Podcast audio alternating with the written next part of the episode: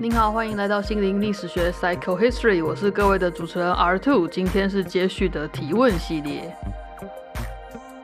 最近这几集呢，我们进入了一个非常迷人的世界，就是关于邪教这个东西。或许呢，大部分人都会觉得邪教离自己很远哦。不过，就我所知与就我的分析判断而言呢，其实大家离邪教没有你想象中的那么远。什么意思呢？基本上，其实你透过你的人际网呢，就是几度空间的这个人际网算出去呢，其实就会碰到有一两位亲朋好友呢，他其实在一个比较特殊的边缘团体里面，然后可能涉入深，可能涉入浅，但是呢，他绝对有参加一个你所无法想象的社交生活。另外一种呢，就是呢，有些人其实根本就已经几乎在一个邪教里面，只是你不知道而已哦。那么我们今天要定义邪教的过程之中呢，就会发现啊，这个字的标签实在太强了，所以在这整个系列的节目里面，我都会用异教来说 cult 这个字。异教是相异的异，就是不同的那个异异教。那为什么要这样呢？因为通常听到邪教，很多人也就自动的就会把耳朵关起来，他觉得很恐怖啊，或者是很肮脏、很龌龊，他不想要提这个令人反感的，无论是尝试或经验哦。但是历史上到底为什么会有那么多次的邪教事件，然后又在我们现在的生活中会那么多人前仆后继的被邪教给招揽呢？这必定是有它的原因吧？那其实它总归来说呢，它的形成的主因是相当简单的，就是它有一个非常非常有魅力的领导者。在七零到九零年代的美国，发生过几次规模比较大的自杀式异教事件哦。在那几次里面呢，我们可以发现他们的教主其实有非常接近的特质，就是他们的声音都是白人男性的中年的声音。那为什么这样的声音特别容易使人信服呢？可能就是因为我们很容易在这个现在的这个权力结构里面去相信这样的音质的人，他背后呢是比较有经验。比较有智慧的。那另外一种就是当时呢，你想想看，在七零到九零，其实广播的力量还非常的强大哦。就是说，生活在那个时期的那些人，他们的小时候到成长过程之中，广播播跟某种音频的那种电视的声音，是他们成长的共同回忆。以前还是印象馆那种电视，它的音响系统其实跟我们现在的扁扁的电视音响系统不太一样。所以其实呢，在电视广播的全盛时期，有一种声音特别特别受欢迎，然后会被称为是一种上帝。的声音，比如说，如果你想到美声声乐家的话呢，就是 Andrea Bocelli 的声音，对不对？他的那个绵密的声音呢，就被形容是上帝的声音。那么在电视广播里面呢，就会有一些新闻播报员或主播，他们的声音是一种低沉带着回声、有 echo 的一种男中音。那这样子的声音呢，其实呢就会被形容是像上帝的声音一般。那最重要的事情是，这种低沉的声调还必须搭配很好听的标准的口音，就是所谓的没有腔调的英文。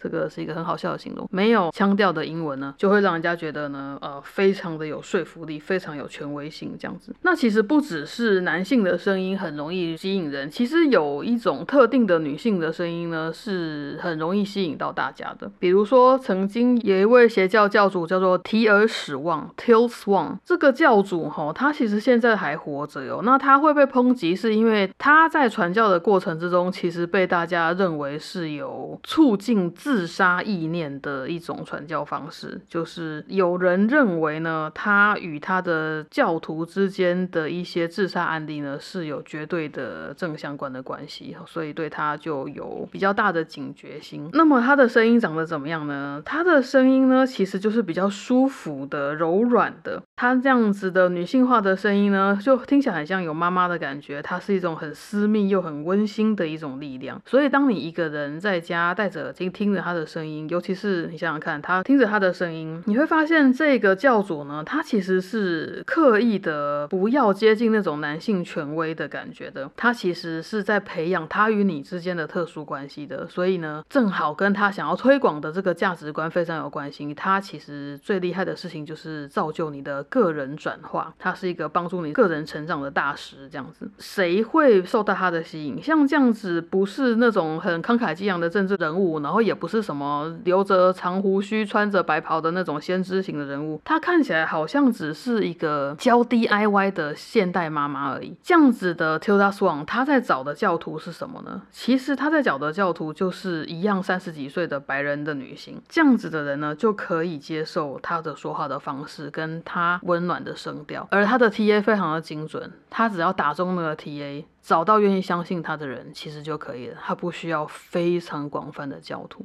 听起来有有一点像葛尼斯派特罗，对，其实是很类似的。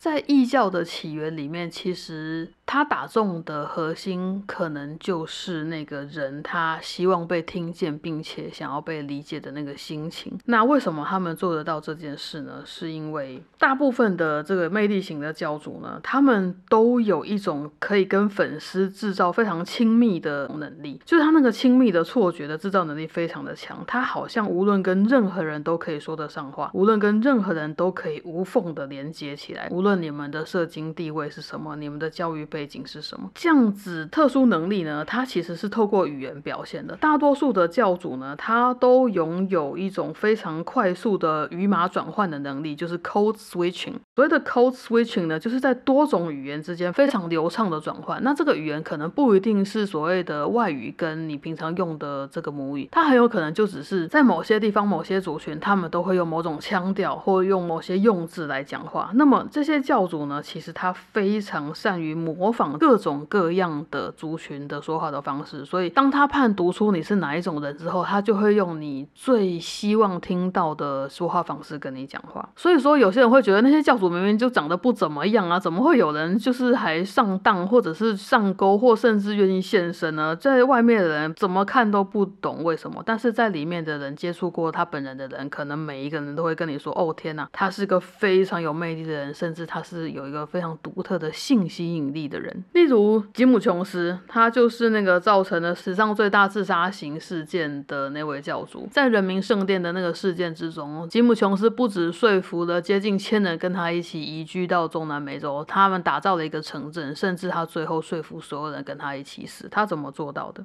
因为他非常非常会修辞，他的修辞学非常的谨慎。他从小就练习非常多演讲者的说话的语调或讲话的方式。在这本书里面呢，会说吉姆·琼斯有浸信会传教士的语调与热情，亚里士多德哲学家的复杂理论，乡村预言家的民间机智，还有像个精神错乱的暴君一般的残暴激情。这些事情都深深的吸引了形形色色的追随者，也就是说，他可以从很偏远的地方使用很朴实无华的词汇，然后在下一秒就立刻切换到非常有知识水平、很高水准的词汇。他的那个词汇量非常非常的大，所以呢，一般的人其实是很难像他那样子讲话的。再者是，当时金姆琼斯他主打的一个观念是种族的平等、种族的融合，所以其实你不敢相信的事情就是这个白人男性中。中年男子竟然有非常多的追随者，其实都是黑人，而且中间还有非常多的黑人女性，因为他仅仅掌握了马丁路德金恩博士的说话方式，然后并且他也身体力行的是，他是真的相信这个理想没错。然而他也完全知道这些黑人族群的 TA 是他完全可以深刻掌握并永远追随的追随者，因为在当时的民权运动里面有很多孤单的人会被，或者是被落下的人，或者是他的努力不被。认可的人，例如黑人的女性，在当初的民权运动里面，可能他们能够拿到的 credit 就不够多，或者是这个运动走到了后面，他可能能够为其他黑人族群里面分得更细的这些小群体，能够为他们带来幸福的那个能力呢？其实其实没有当初想象那么高那么理想。所以在吉姆·琼斯的案例里面，其实有非常多的满怀理想的黑人女性呢，参加了他的这个教派。而大家会参加这个教派的原因，都是因为你其实听到了内在的声音嘛，就是说，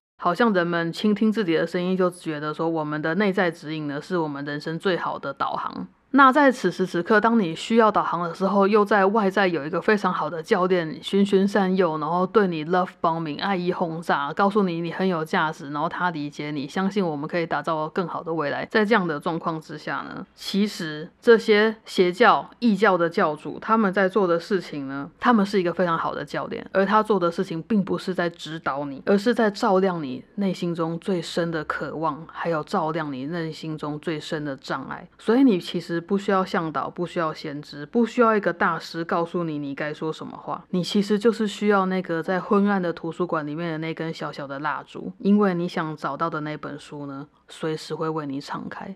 这就是邪教为什么最后可以深入人心的原因之一。它并不只是一种外在的行为的约束，它也不只是一种理智上的洗脑，它其实跟个人的追求与认可是非常有关的。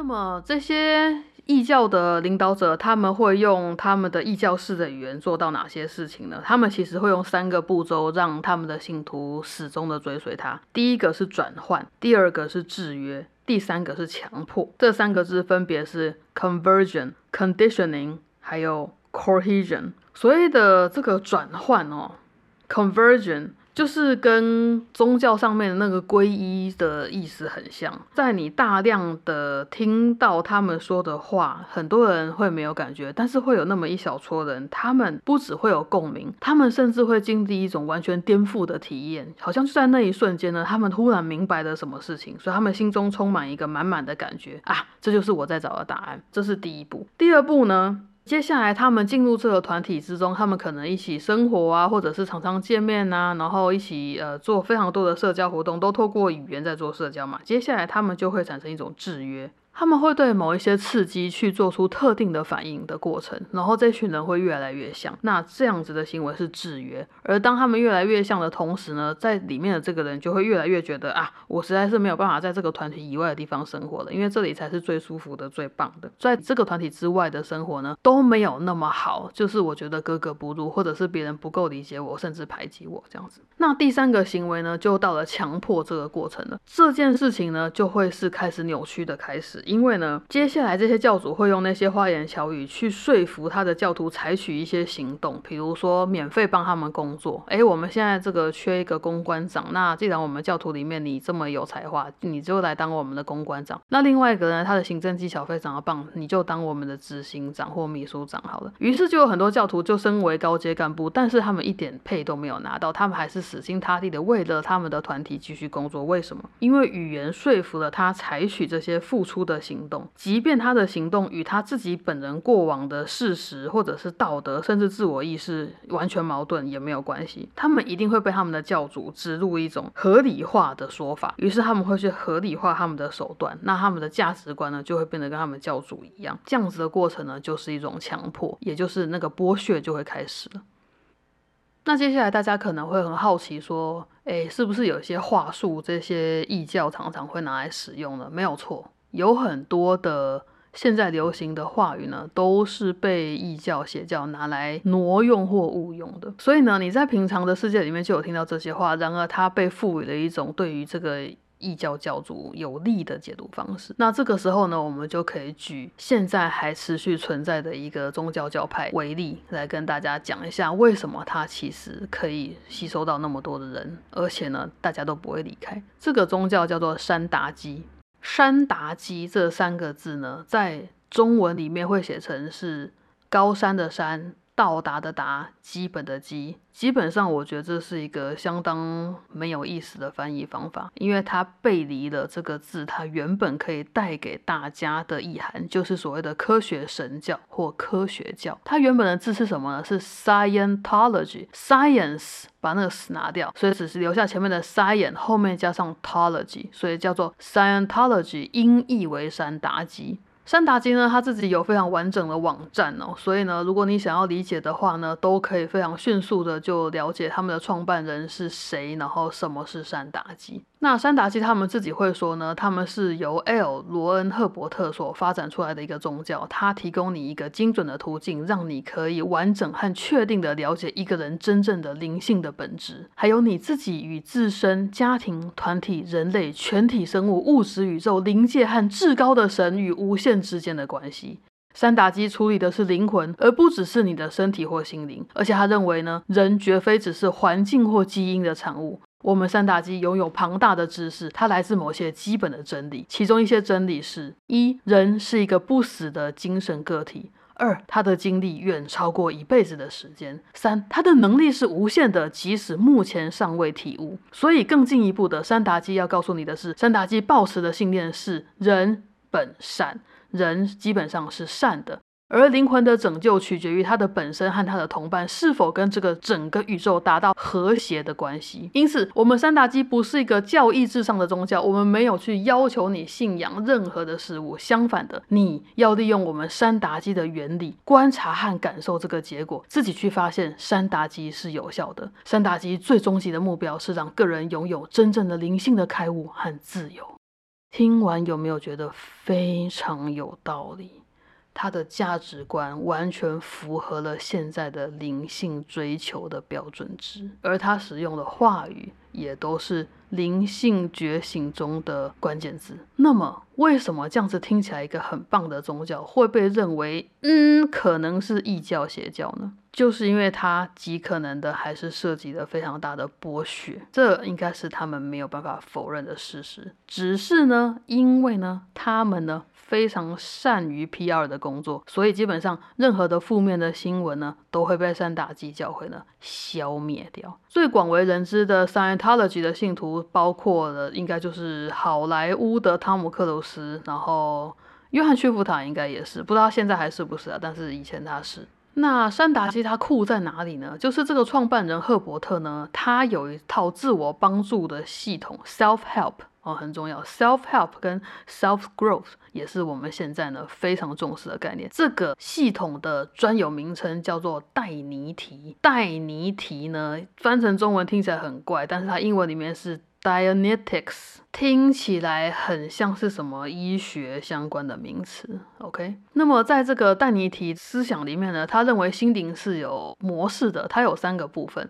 所以呢，你可以去分析它，所以呢，你会知道你做的什么反应，然后最后呢，你的这个身心灵呢是结合在一起的，但是呢，你要去辨认、区分，然后再整合这一切。那他们有个非常非常有名的词汇，叫做听析，听声音的听，分析的析，auditing。auditing 这个字呢是他们发明的，就是聆听与思考的意思。那为什么要有这个字？因为他们其实整个教会的工作都在做这件事情。他们透过听析去帮助他们的教徒，最终的目标成为一个很清新的人，叫做清新者，clear，clear，c l e a r 这个字，在我们一般的世界里面，它可能有三十几个意思。可以用在各式各样的时候，但是在 Scientology 里面，clear 只有一个定义，就是一个完成清除课程的人，他是完整的、完全的清新者，就是薄荷般清新的那个清新哦。clear，这么多人信奉这个戴尼提方法，不过在大部分的科学和医学界呢，对这个方法是非常冷淡的，他们还是把它定义为一种伪科学，他们认为它并没有足够的科学价值，可以证实它真正的有效或对人体有益这样子。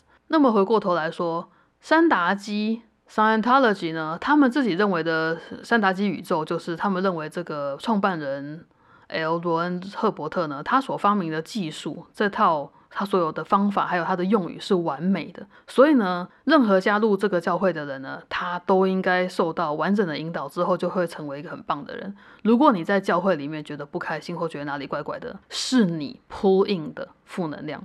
Pull in 是另外一个专有名词，就是所谓的招惹进来的。这是个非常强大的思考宗旨格言，对吧？就是哦，我们这里都很棒。如果你觉得有问题的话，就是你招惹进来的，那你要自己去再去分析哦，去听听你自己的声音，去辨明你这些坏想法是哪里来的。那为什么我们会说 Scientology 其实还是听起来就有一点危险呢？是因为其实它非常明显的，虽然他们说他们自己是一种非宗派的团体，可是他们是不准他们的成员加入任何其他的宗教的，这是一个很明确的事情。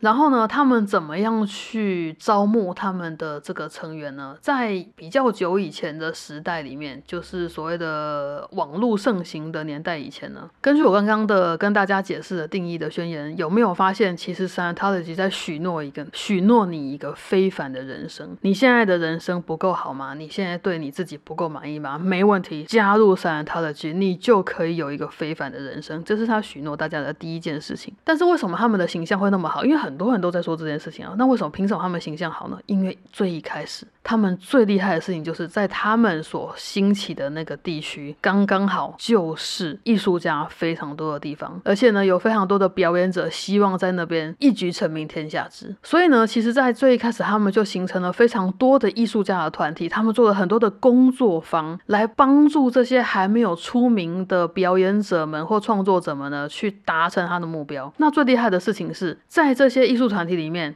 一定就会有那些已经成名、已经 made it 的人，所以他们用那些人作为号召，告诉你说：你加入我们这个教会，你一定就会成为一个伟大艺术家。你的那些成名的梦想、那些远大的梦想，最后都会成真。然后呢，后来有 Tom Cruise 嘛，所以当然就非常好说服大家。你看，我们的 Tom 就是我们最最棒的教育。那么大多数的宗教要虏获人心呢，它不可或缺的就是地点跟建筑物。其实这是一个虏获人心的非常好的方法，非常的简单，非常的直观，就是制造一个让你觉得哇哦的空间。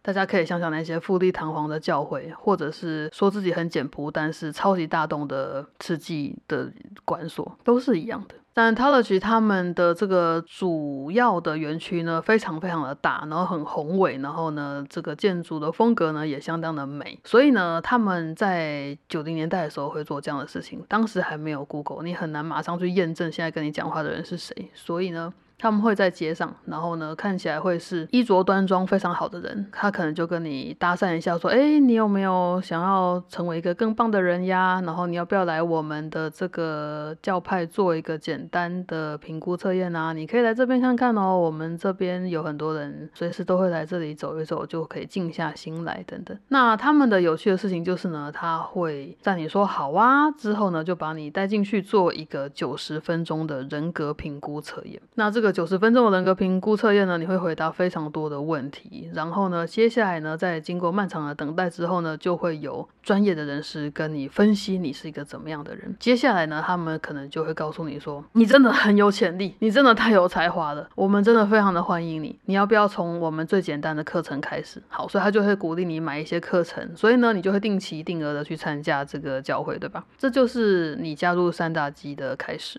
讲到这里，很多人都会说：“我才不会被骗呢。”哦哦，话不要讲得太早哦。Scientology 它为什么可以存活那么久，就是因为他们的语言是非常精准、精确而且灵巧的。那么在他们的世界里面呢，有非常多的单字有特别的意义，然后有很多的缩写字或头字语，就是把很多的字的第一个字母拉起来变成一个字。那这些字呢，其实都已经被申请版权了，所以在那个教会里面的人都会使用这些。话，然后呢，专指特定的意涵，像我刚刚说的 clear。我来讲一些酷字给你听，比如说 Ingram、Reactive Mind、Dynamic、Audit 这几个字是什么呢？它有记忆痕迹、印痕的意思，它有动力的意思，它有集合的意思。还有什么字呢？有一些缩词语，比如说 ACK、是 Acknowledgement。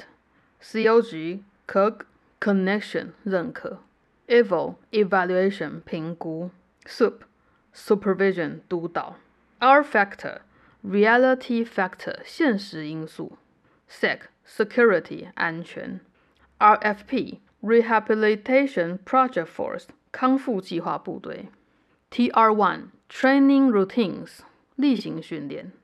这些神秘的字呢？ 听起来，现在我这样子讲起来给你听，你会觉得妈的神经病。但是当你在一个非常舒适的环境，然后有人深得你心，这个世界很少有人可以这么深入的跟你聊天，理解你的想法，聆听你的感受，然后 one on one 的，你觉得你来到了一个对的地方的时候，这些字听起来会很酷哦。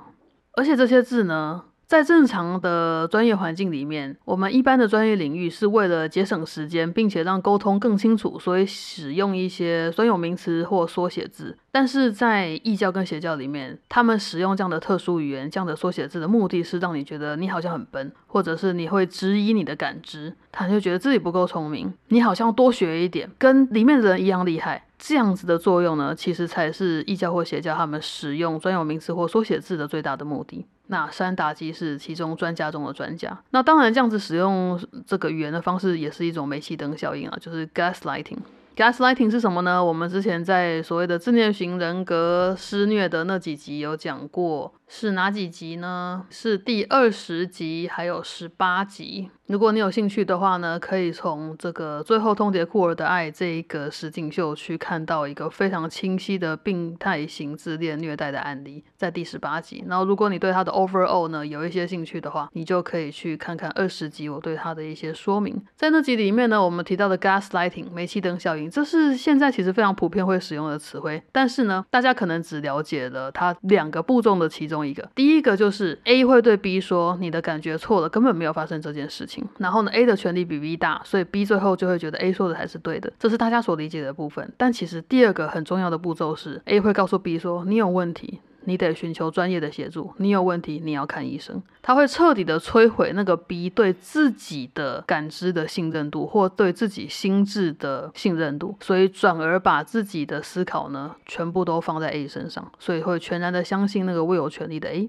好，这是所谓的 gaslighting 煤气灯的效应。那么在这样的世界里面呢，有一些其他的宗教呢，就会用现在的这个灵性觉醒也非常红的一些关键字的来脱罪。就比如说，他可能对你有一些剥削，但是呢，或者是你在这个地方被排挤，甚至霸凌了，你一点都不开心。但是他们可能会说，这是你的内在工作，你要好好的处理，或者哦，你要克服恐惧，去好好面对你现在眼前的一切。其实这些话术呢，都是拿来逼迫信徒要为自己负责，自己。为自己负责，而不是去怪罪这个教主或组织带给他任何负面的感受，这样子对吗？这样当然是不对的。那么在很多的组织里面呢，其实它都是很明显的有阶级性的，教主在最高的位置，然后那些高阶干部呢就一层一层的下来。当你成为里面的一员之后呢，你其实也会晋升，一路往上爬。就是当你更理解啊，或者通过更多的测验啊，还有最常做的方法就是让你成为讲师，你会上过一遍又一遍的课程，成为某某课程的讲师，某某领域的讲师，然后你在这个教会或者在这个教派里面的地位就会越来越高。然而，你有没有最后终究成为 clear 的那一天？你有没有终究成为他们保证你会成为的什么东西的最完美的你的那一天？其实没有那一天。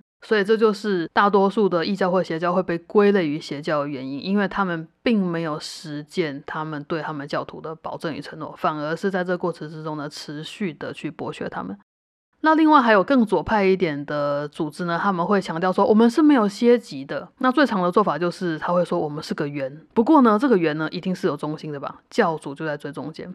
他是一个同心圆，所以呢，与他越近的人，他依然有一种社交优势上面的地位关系。就算他们里面没有真正的什么称呼老师啊，或者是什么学长学姐、师兄啊、师姐这些的，就算他们没有这样讲，你可能也会非常清楚的知道说，哦，有一些跟教主比较接近的人，他们地位是比我高的哟。我现在刚加入呢，我只是一个边缘的废物而已，我想要一阶一阶的往里面爬升。这就是一些很明显的有阶级性差异、有权力上的对立的。邪教的内部的现况。然而，人在里面的时候呢，你不是不知道，你也不是没有察觉，而是那就是你想要去追求的那一切。